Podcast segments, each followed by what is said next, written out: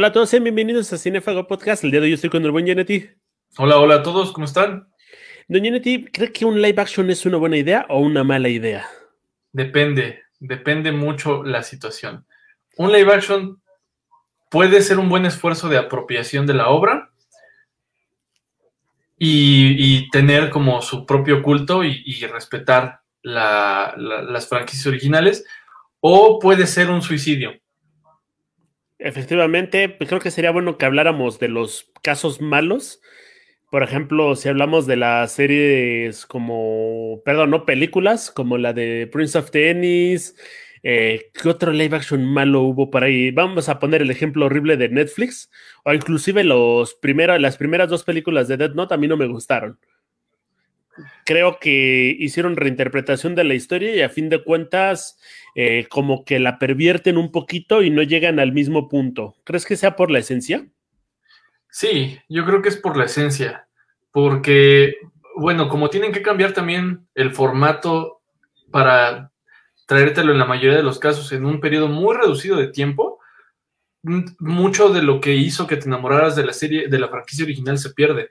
Y hay cosas que no puedes traducir por ejemplo, en el caso de Dead Note, puedes asemejar cierto estilo, pero el mundo de Dead Note, por así decirlo, o sea, hasta, hasta los jorobados se ven bien, se ven estéticos. Y eso es algo muy difícil de replicar con personas en la vida real. Ahora tienes, por ejemplo, esto que hablas de los casos de condensar, la película de Avatar de Leicester Brender, que yo considero que Avatar es el anime que no recibe el nombre de anime, eh, también tiene Es el único anime honorario de la historia, sí. Exactamente. Tienes que el libro Agua tiene 20 episodios. Estamos hablando de 20 episodios de 20 minutos aproximadamente. Vamos a concretarlos en una película de dos horas.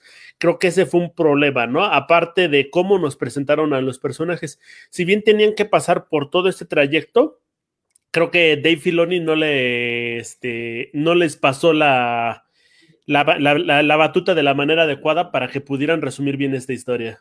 Si era Filoni el de. Al menos, eh, al menos es uno de los mejores de los directores que más aparece ahí. Está Dave Filoni, Raúl, eh, Lauren eh, McMullen, perdón, y Giancarlo Volpe. ¿Cómo crees? Yo pensé que este era que el que se vio aventado Avatar era el compa de que, que dirigió Glass. Obviamente la obra está creada por Michael Dante Di Martino y también por Brian Konietzko, pero este, estos son los directores que aparecen en la primera temporada y pues son eminencias. Oh, qué crazy. No, pues sí, me, acabo de me, acabo de sorprender el dato, pero este, ok, volviendo al, formato, eh, algo que hacía que te enamoraras antes de los personajes o de una serie en concreto, era que convivías con ellos en cierta manera. O sea, tenías que esperar 24 horas para ver otro capítulo o te hacían esperar y aparte la historia avanzaba ni lo suficientemente rápido, ni, pero tampoco lo suficientemente lento como para que te hartaras. Lo cual permitía que estos personajes se fueran colando en tu cerebro hasta que fueran pues estas entidades casi eh, más bien verosímiles a, las que les guardamos simpatía.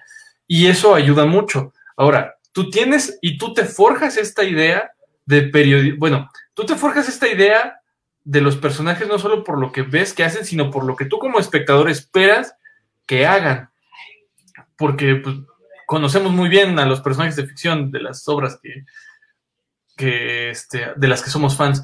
Y de repente te avientan algo que está súper resumido pues eso te rompe el marco, ¿no? Es, yo creo que uno de los principales fans, este, de los principales fallos, perdón, que, tienen los, los, live action.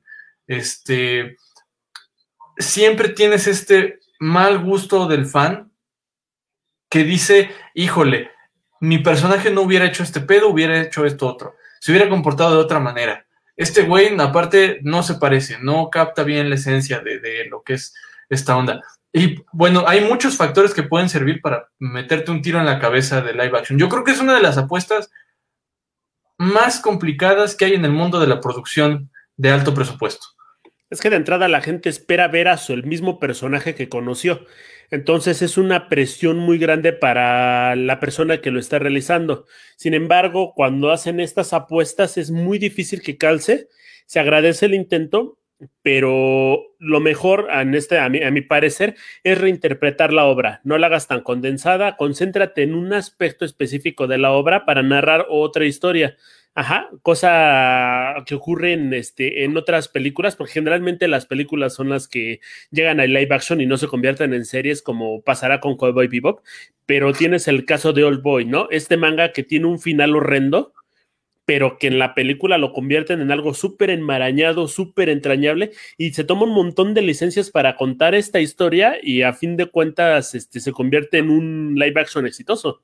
Me ganaste la, la mención de Old Boy porque justamente, o sea, lo que hace es tomar la única premisa de qué pasa si un alguien que vas conociendo progresivamente encierra a otro alguien que no recuerda o, pierde todo contacto con el mundo exterior. Respetas eso, pero cuentas una historia que va, de, que va hacia otros terrenos muy distintos.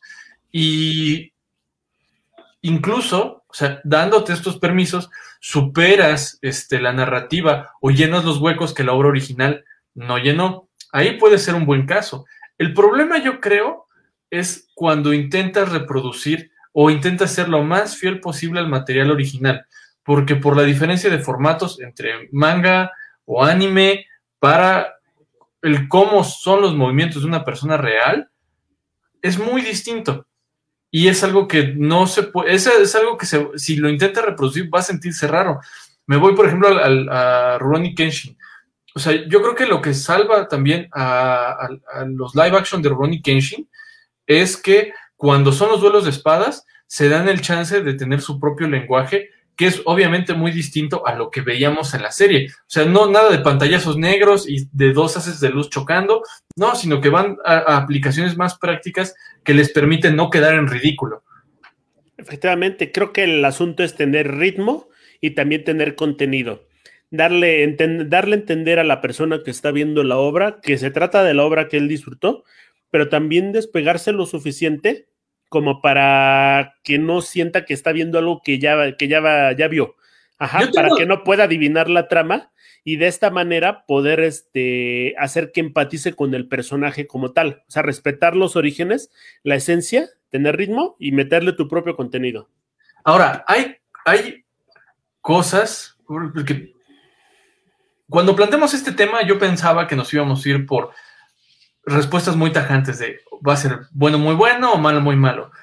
Pero pensándolo bien, creo que hay historias que fueron relativamente fáciles de adaptar. Como ya mencionamos, el caso de, Old Boy, creo que estás conmigo también en la cuestión de Ronnie Kenshin.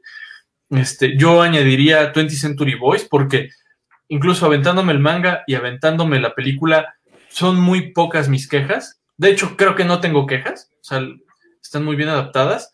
Este, o más bien se complementan. Yo creo que esa es la labor de un buen live action, que complemente el universo de la historia original, que a lo mejor es el mensaje secreto que tratas de darme desde el primer momento de esta conversación y no he cachado. Pero hay historias que creo son imposibles de adaptar, como por ejemplo Dragon Ball. Creo que más bien no se ha adaptado Dragon Ball como se merece. Eh, si es muy complicada. Si te vas a Dragon Ball original, creo que es muchísimo más fácil, ¿no?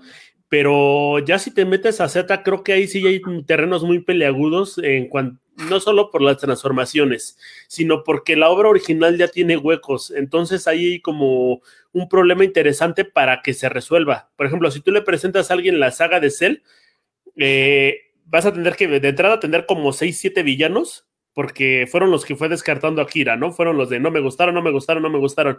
Y por algo se, se quitaron esos personajes. A nosotros nos gustaba porque lo veíamos en la pantalla y estaba bien bonito, pero había un montón de huecos argumentales y aparte no había objetivos claros en estos. Entonces, de entrada, en una película de Dragon Ball va a ser mala por esas cuestiones. La obra original no tiene esta solidez, por así decirlo. No tengo argumentos en contra, pero creo que es muy importante, precisamente cuando es un, medio muy visual, que se adapten, que se adapte de alguna manera el estilo de la obra. Y, por ejemplo, el diseño de los Saiyajin es algo, o el diseño de los, no, todavía ya, para los estándares actuales ya aventarte un monstruo, pues en todo caso tenemos este CGI, pero tratar de adaptar el estilo visual, o por lo menos referentes del mismo, de Akira Toriyama, a un formato con personas en la vida real es muy complejo. Ni siquiera los, los cosplayers logran hacer esto. Hay algunos que sí, pero es muy complicado. Y es muy, eh, mucho más complicado evitar que se vea ridículo, sobre todo por los estilos de cabello. Ahora, también estamos hablando de una cuestión del, del entorno. Y acabas de dar algo, acabas de dar con algo que para mí es bien importante. Cuando tú ves Dragon Ball, como Dragon Ball, y esto aplica para otras series que han tratado de llevar a live action, mi preocupación es latente por, por ejemplo, el, posible este, live action de One Piece, eh, que creo que ya es más una realidad que una fantasía, pero hay... Eh, las cosas de Dragon Ball en el mundo del Dragon Ball se ven cool. El Super Saiyajin se ve cool, este, o sea, los pelos parados son chidos, pero cuando tú traduces eso a, y, lo tratas de, recrear, se ve completamente ridículo. Entonces eso también yo creo que es un... pone entre la espada y la pared a, este, a los creativos porque es hasta dónde me doy permiso de reproducir el universo base.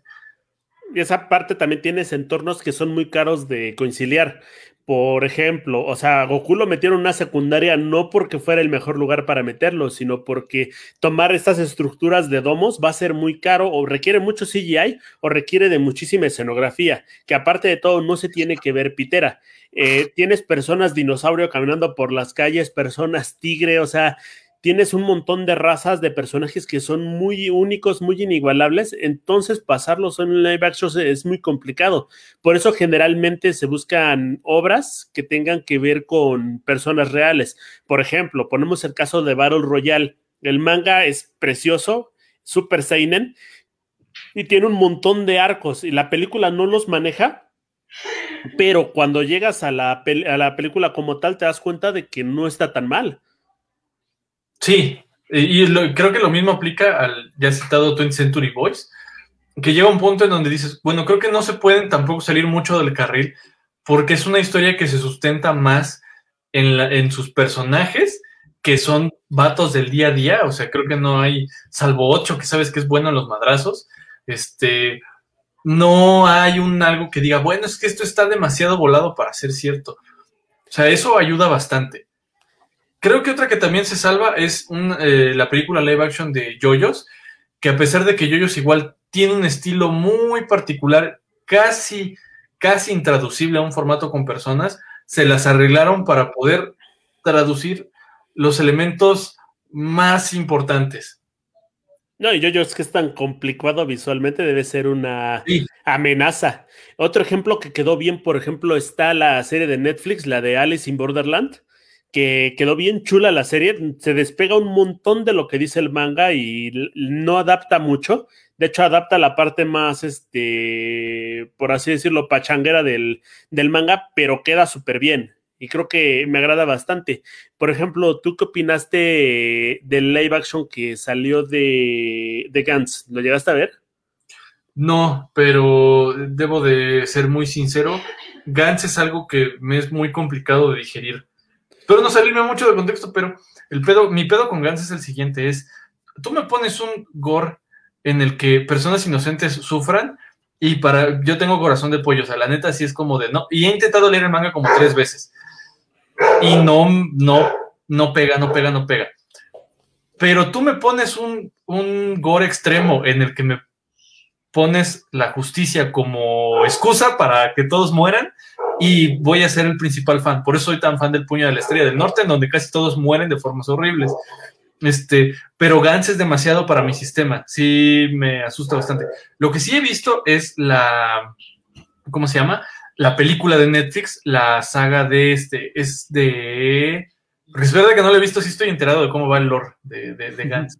Es la saga de Osaka. Ajá. Y, y está bien chida. Está muy, muy chida. Y esa película se toma un montón de licencias también. Creo, y, bueno, creo que esa es también otra cosa, es un live action va a apelar también a un público que es completamente ajeno a la serie original. Y ahí creo que tiene que tener su mayor nicho de oportunidad. Ya si te interesa, pues vas al material de base. Ese fue mi caso, ¿no? Este, o sea, si yo tuviera los dos referentes, a lo mejor y diría, bueno, pues me pongo payasón por aquí, por acá. Yo lo hubiera hecho de una manera diferente, pero ya sabes que aparte a los fans nos gusta mucho esto donde de, no, si a mí me hubieran dado presupuesto, yo les hubiera dado acá dos, tres giros más locochones. Pero, pues me gustó por ese detalle. Donde está el pedo de los live action es con quienes son fans. Bueno, donde suele citarse eh, un problema real es con quienes ya, ya llevan rato siguiendo estos productos porque se sienten, el riesgo de que se sientan traicionados por una nueva propuesta es muy alto. No, y aparte hay algo que no entiende el fan y es que son adaptaciones. Eh, lo vimos recientemente con el Snyder Cut. Hay una parte de Superman que no le gusta a todos y creo que lo adapta súper bien, ¿no? Eh, por ejemplo, pero creo que también el fan tiene el derecho a criticar. No creo en este mundo que haya alguien que de verdad le guste Dragon Ball Evolution porque la verdad es muy mala película, ¿no? En todos los sentidos. Muchos fueron al cine en plan de verla, ah, vamos a ver a Goku en otras aventuras, pero esto traiciona la obra original en muchísimos sentidos. Y es ahí donde la reinterpretación no va, porque tienes, tienes de dos. O reinterpretas a los personajes y dejas su esencia, o reinterpretas la historia, pero dejas, dejas la esencia del mundo que está, las mismas reglas. Yo creo que en un caso así, es mucho más fácil y mucho más loable que crees algo desde cero, sin el pedo de, tener una franquicia a cuestas. Dragon Ball Evolution hubiera quedado mejor parado si en vez de ser una película que trataba de adaptar, entre muchas comillas, el universo de Dragon Ball, hubiera sido un universo que hace referencia poética a Dragon Ball. Que ese es, ese es, yo creo, el principal secreto de los japoneses, que les permite crear tantas series sobre los mismos géneros. Normalmente lo que hacen es apropiarse de, un personaje y reinterpretarlo de muchas maneras para darle un universo propio, siguiendo ciertos cortes de estilo. Es lo que le pasa. El papá de todo shonen es el puño de la estrella del norte. Lo he dicho todos los episodios que hemos tenido este podcast. Sus hijos son yoyos y son este Ay, ahorita se me fue el nombre de otra serie que igual es de escolares acá, este, escolares mamados de 16 años, que este. Me suena que Michi, pero sé que no es. Sí, no es, no, no, no. Este. Pero el chiste es. O sea, tomaron el molde de Kenshiro, que es este hombre, muy hombre, con super cejas, hiper tronchado, que sabe artes marciales y le entra a los catorrazos, y lo fueron convirtiendo en otros personajes yo creo que ahí te ahorras también muchos problemas porque estás lo suficientemente de la obra original como para que digas, mira papi, o sea, me gusta, me gustan las mismas ondas que a ti, fan, pero soy tan fan que yo hice mi propio universo tomando de inspiración esto. Y yo creo que eso puede salvar el día. Mm, veamos un ejemplo más claro con el Mandalorian, ¿no? O sea, ya saliéndonos un poquito de, anime, es el único producto que le ha gustado a los fans, que no ha mostrado estas batallas de hits que tiene cada vez que sale algún nuevo producto de la saga. Y hemos visto que Star Wars ha pasado de la animación al CGI al live action, pero este live action tiene la, fortuna de que crea un universo efectivamente basándose en algo que ya existe, metiendo personajes nuevos y nada más utilizando algunos personajes como referencia para que el público no se pierda o al menos diga, ah, entendí esa referencia. Mm, puede ser, puede ser un buen, un, buen ejemplo, así como lo dices. Yo pienso que el éxito de Mandalorian se debe precisamente al desmadre que hicieron la, la, trilogía pasada, que quería romper estándares y lo que terminó fue enojando al fandom, porque en vez de romper estándares e innovarlos, lo que hicieron fue darle cachetadas en los puntos más sensibles de su propio fandom. Y lo que hizo el Mandalorian fue arreglar ese pedo, metiéndote nuevos personajes, pero respetando la esencia original. Entonces, es, es o sea, a lo, tal vez, no sé, en algún universo alterno podríamos tener esta respuesta, pero creo que parte del éxito de Mandalorian se debe no solo a que es una excelente serie, sino que a la herida que provocó la trilogía era demasiado grande. Y la necesidad por tener algo que respetara el material original era también muy grande. Y eso le dio un super poncho. Pero también creo que es importante que se sigan realizando estas reinterpretaciones, a pesar de que sigas la, misma origen. O sea, no significa que te tengas que separar completamente de la obra. Ya mencionábamos a Rurouni Kenshin, que es para las películas de estas tres, tienen exactamente la misma historia que sigue el manga y que sigue la serie de anime, pero cambian algunas cosas, omiten otras para que te dé tiempo de consultar la historia. Por ejemplo, no vemos prácticamente nada de los Oniwebanshu, pero eh, a, fin de cuentas entregan un producto que es rescatable o que al menos no molesta al fandom en general. Yo lo que pienso es que mucho tiene que ver el lenguaje de el lenguaje narrativo de una obra en un momento determinado. ¿Cuándo es una buena idea lanzar un, un live action o un remake? Cuando el producto ya se siente que es propio de una época ajena a la que estás viviendo. Por ello, o sea, le pasó a Cyborg 009. A ver si no me desvío. Eh, si tú lees Cyborg 009, el manga original, es una historia muy bonita, tiene muchos elementos visuales, pero la sientes muy simple, muy de pastelazo. No hay batallas espectaculares, etc. Y de repente tienes que en los, a mediados de los 2000 crean una serie en donde adaptan todas las historias originales todos los arcos originales, pero le dan el empuje narrativo propio de, un, de nuestra época. Entonces se profundiza más en los personajes. Estas cosas que no se aprovecharon en su momento se explotan en esta otra versión y actualizan la obra. Yo creo que es válido cuando una obra tiene que actualizarse porque cierto es, y hasta Guillermo del Toro lo dice cuando le preguntan sobre su trabajo, va a haber un punto en donde mi trabajo va a ser irrelevante para la gente por cuestión de antigüedad. A menos de que se tenga esta, esta constante referencia hacia un producto audiovisual, que es por lo que viven hoy las franquicias de Disney.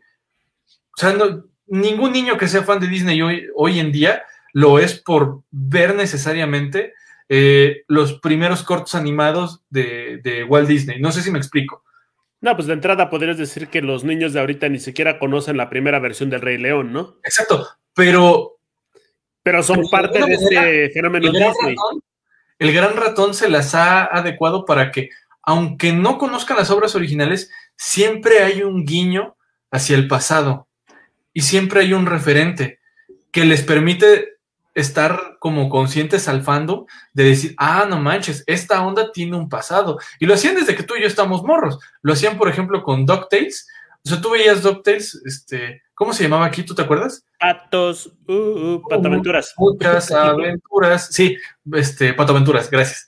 Eh, tú ves patoaventuras y de alguna manera algo en el diseño te dice que no, que haya como mayor profundidad en, en los personajes, que son más antiguos de lo que aparentan. Y esto creo que es una estrategia muy, muy mañosa, pero que está muy bien para poder seguir revisitando una obra conforme a sus orígenes. Otro ejemplo es Doctor Who. Los primeros episodios de Doctor Who difieren mucho de los episodios actuales de Doctor Who. Bueno, Doctor Who ahorita ya lo cancelaron y hubo un desmadre en el que no me voy a meter. Tal vez eso sea para otra ocasión, pero este, siempre hacen referencia al pasado. Entonces hacen que el pasado se mantenga vivo. Si no está ese ejercicio de por medio, la obra irremediablemente va a quedar caduca. Muy pocas obras se sostienen por sí mismas en el tiempo. Por eso yo creo que el remake en esos casos, ya cuando la distancia generacional es grande, es muy necesario. Pero no necesariamente, ¿eh? Luego tienes live actions, por ejemplo, todos los de Disney. No conozco más de dos o tres live action que hayan quedado bien.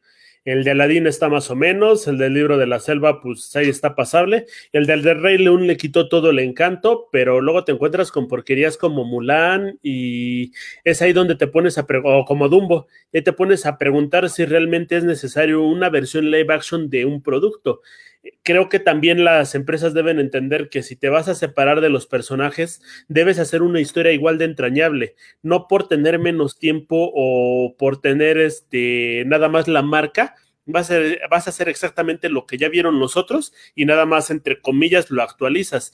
Creo que debe haber un compromiso por parte del guion.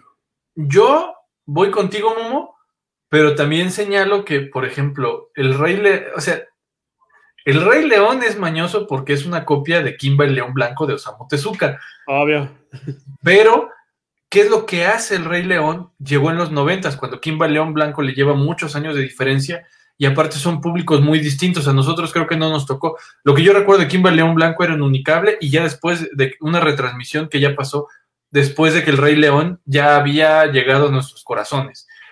Entonces, era una referencia inversa, es como de, pues yo prefiero al Rey León, pero ya tenía los años suficientes para que un remake, bueno, que esto no es un remake, ¿no? Es un plagio.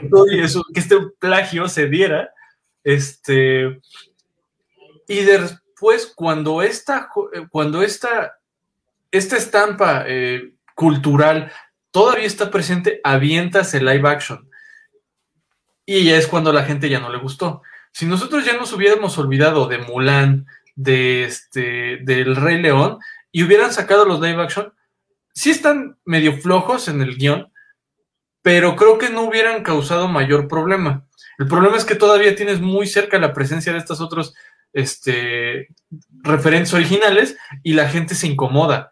Se incomoda porque creo que es, mira, lo voy a poner así, creo que hay una diferencia entre tratar de hacer una copia mal hecha, que por eso existe el meme del caballo,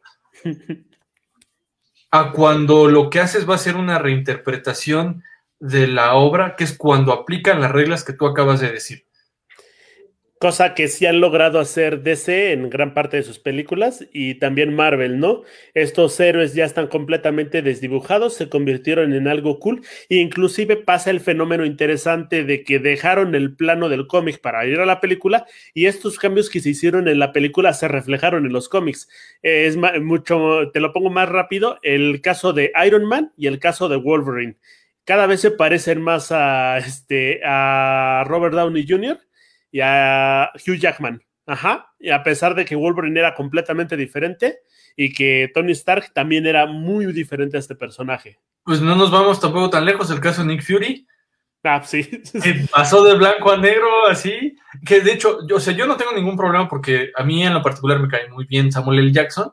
Este, y creo que él tiene el factor. Samuel L. Jackson e Idris Elba son actores que tú los puedes poner en cualquier papel y no vas a tener una discusión racial sobre si quedó o no quedó. De alguna manera tienen una presencia tan grande que logran hacer que no haya este tipo de conflictos. Son, son extraños en ese sentido porque normalmente hay mucha polémica. Ves lo que hubo precisamente con la sirenita, ¿no? Que había especulación de que fuera una sirenita de color y a nadie le gustó, este, o a muy pocos les gustó, o muy pocos estaban en la disposición de aceptar algo nuevo pero Samuel L. Jackson e Idris Elba creo que aplica. De hecho, yo quiero a Idris Elba como el próximo 007. Espero algún día ocurra. Pero volviendo a este está este Morgan Freeman. Cuando ya los. Es que es lo que yo decía. Cuando ya los personajes se desdibujaron lo suficiente para que tú puedas meter nuevos elementos, es cuando es válido un live action. Que ahora, yo creo que el mundo de las películas es el nuevo hogar de los superhéroes difícilmente, o por lo menos ya no con la periodicidad que había antes, puedes tener un impacto de cómic como lo tenías hace 20 años. Este, entonces, las nuevas, la industria del cómic, eso nos puede dar incluso para otro capítulo, la industria del cómic ha estado en una crisis muy grande, o sea, está, vive porque está conectado a un respirador, ¿no? Y, y aparte los únicos pilares ahorita que quedan de la industria como tal son Marvel y DC, de las grandes casas. Este, hay por ahí otras dos, pero igual, o sea, ya empieza a sonar medio oscurón el, el, territorio, ¿no? Como Dark Horse o Image, que son cosas que ya nomás si eres medio clavadón en el rollo, empiezas a topar con, normalidad. Hasta donde sé Dark Horse lo compró DC, entonces estás en la misma. Uh, bueno, ok, pero este, se dieron cuenta de que ya los personajes estaban lo suficientemente desdibujados y la única forma de poder darles vida era adaptándolos a nuevos formatos. Eh, el caso de Wolverine con Hugh, Jackman es, como tú lo mencionas, ¿no? El, referente dos milero por excelencia es, no es eh, Hugh Jackman haciendo Wolverine, sino Wolverine haciendo de Hugh Jackman. Efectivamente. Y pues creo que podríamos terminar el episodio diciendo que ser live action no es malo. No es una garantía de que el producto va a estar mal, pero creo que hay una probabilidad del 70% de que sí. Chale, Momo, yo sí quería satanizar así el, la, discusión con los live action, pero no, he de admitir que sí, es un volado. O sea, si, es como de timing. Si, si todos los factores se alinean, tienes personajes que ya están, se sienten un poquito añejados, como que les hace falta hojalatería y pintura. Tienes un público nuevo que no topa fácilmente estos referentes. Tienes un público ya crecido que está dispuesto a una reinterpretación de sus obras originales. Y aparte tienes la suerte de que el, universo que quieras adaptar tenga los suficientes elementos de la esencia como para que no quedar en ridículo, pero sí eh, que digas, estos son los referentes de los que parto, puedes medio jugarle a la segura y el destino decidirá todo al final. La mayoría de los live actions van a ser malos, pero eches un clavado en sus obras. Sí. Déles el beneficio de la duda, a menos de que esté viendo Avatar, porque quedaron horribles. Sí, déles el beneficio de la duda. Apague su cerebro cuando ve un live action. Yo lo hago, es muy sano. Haces menos bilis. y escupes menos sangre. Pero bueno, muchas gracias, Genetti. Gracias a todos, nos vemos.